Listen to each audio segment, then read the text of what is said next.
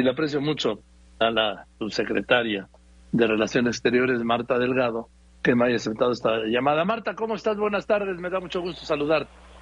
Joaquín, a mí también mucho gusto en saludarte a ti y a tu auditorio. Pues fue una larga gestión, negociación, Marta, más de un año, que pareció desbarrancarse hace unos días. Pues mira, más que desbarrancarse, estaba un poco en, ciernes la manera como podían emplazar el problema del agua. Yo, esa ha sido la única preocupación del presidente. Él siempre fue entusiasta de esta inversión. Como sabes, iniciamos las conversaciones del 8 de febrero del año 2022. Tenemos, se les ofrecieron muchos lugares a donde estar y a la selección ya final el presidente, y me parece legítimamente, estaba preocupado porque también ha estado hablando con autoridades del Estado y del municipio en relación a cómo enfrentar los problemas del agua. En el último año no es secreto, o sea, ni es ningún invento, que eh, el tema del agua es un, tema, un tema crítico en la entidad. Él le expresó el día viernes esta, esta preocupación, le enseñó algunas gráficas de los desafíos que se pueden enfrentar en el corto, mediano y largo plazo.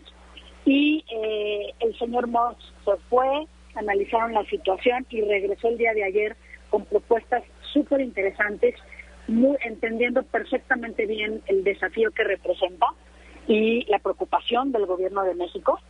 Eh, y yo creo que el entendimiento al que llegaron fue extraordinario. Finalmente la decisión ratificada, ¿no? De que se hace esa inversión en Santa Catarina, Nuevo León.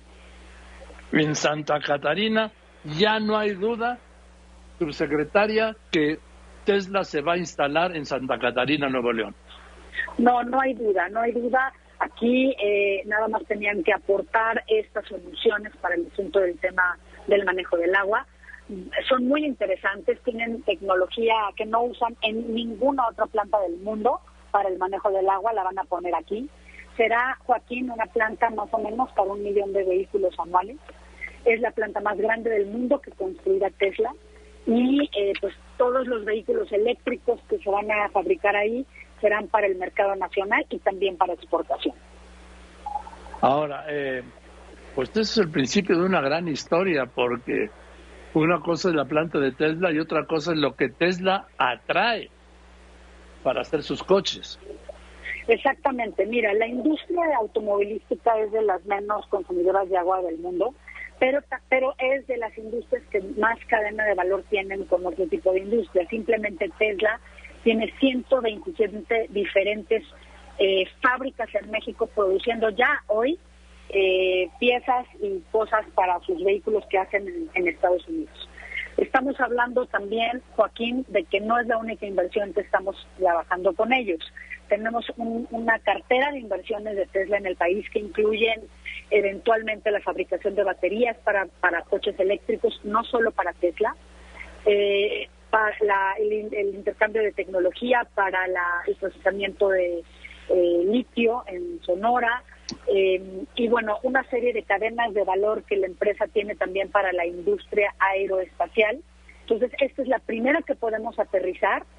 Se hicieron trabajos muy, muy complejos por parte de la Cancillería para la selección del lugar, las citas, la preparación de toda la información, el acompañamiento con todas las instituciones federales, locales eh, y también eh, privadas para que pudieran un poquito conocer en qué condiciones se establecería la empresa. Joaquín, te debo decir que el señor Moss no solamente, bueno, ven los temas económicos, le interesa saber cómo es la calidad de vida, la educación, eh, los servicios alrededor de sus plantas cómo se da también la cercanía, por ejemplo, en este caso de la fábrica de vehículos a seis horas de su planta en Austin. Entonces esa comunicación es muy rápida, pero súper interesados en colaborar también con el gobierno de México. Están en el Plan Sonora, en el Corredor Transísmico y en otros proyectos.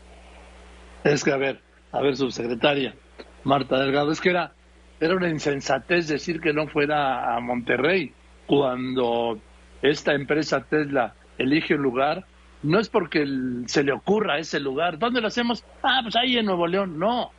es porque obedece a una serie de motivos y razones logísticas, financieras, de abastecimiento. Vamos, no, eso no es un volado. No, claro que no, y bueno, esa es la conversación que tuvo el presidente fue en el sentido también de no solamente decirle el problema, yo creo que es muy transparente y muy interesante la forma como el presidente le expuso esta problemática. Tampoco hay que engañar a nadie, ¿verdad? Para decir que, bueno, tenemos problemas de abastecimiento y en el futuro se piensan resolver de, algún, de alguna forma. Pero el presidente también le dijo las ventajas y le dijo las oportunidades que hay para esta inversión en particular allí y para otras. Entonces, este acercamiento fue sumamente bueno.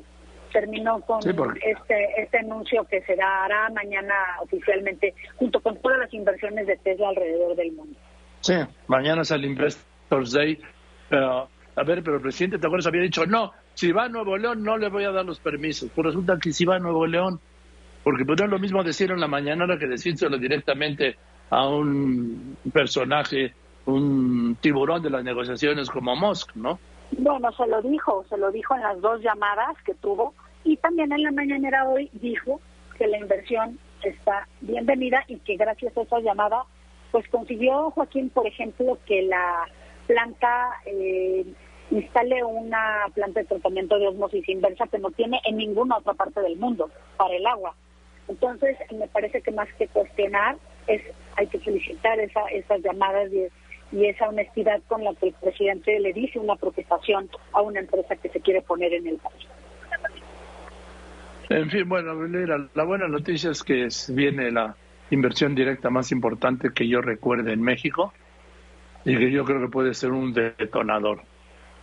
Va a detonar ¿tú sabes sí, van a ser más o menos entre 6 y 10 mil empleos con el tiempo, alrededor de 5 mil millones de dólares de inicio con una posibilidad de escalamiento de inversión hasta el doble de esa cantidad. Y la planta se hace, Joaquín, en una velocidad rapidísima. En Estados Unidos, la planta que tiene en Austin se hizo en un año. Bien, pues que así sea. Y te mando un saludo, Marta. Gracias por aceptar esa llamada para explicarnos detalles. Muchas gracias a Joaquín. Un abrazo. Gracias, Marta Delgado, subsecretaria de Asuntos Multilaterales de la Secretaría de Relaciones Exteriores. Yo voy de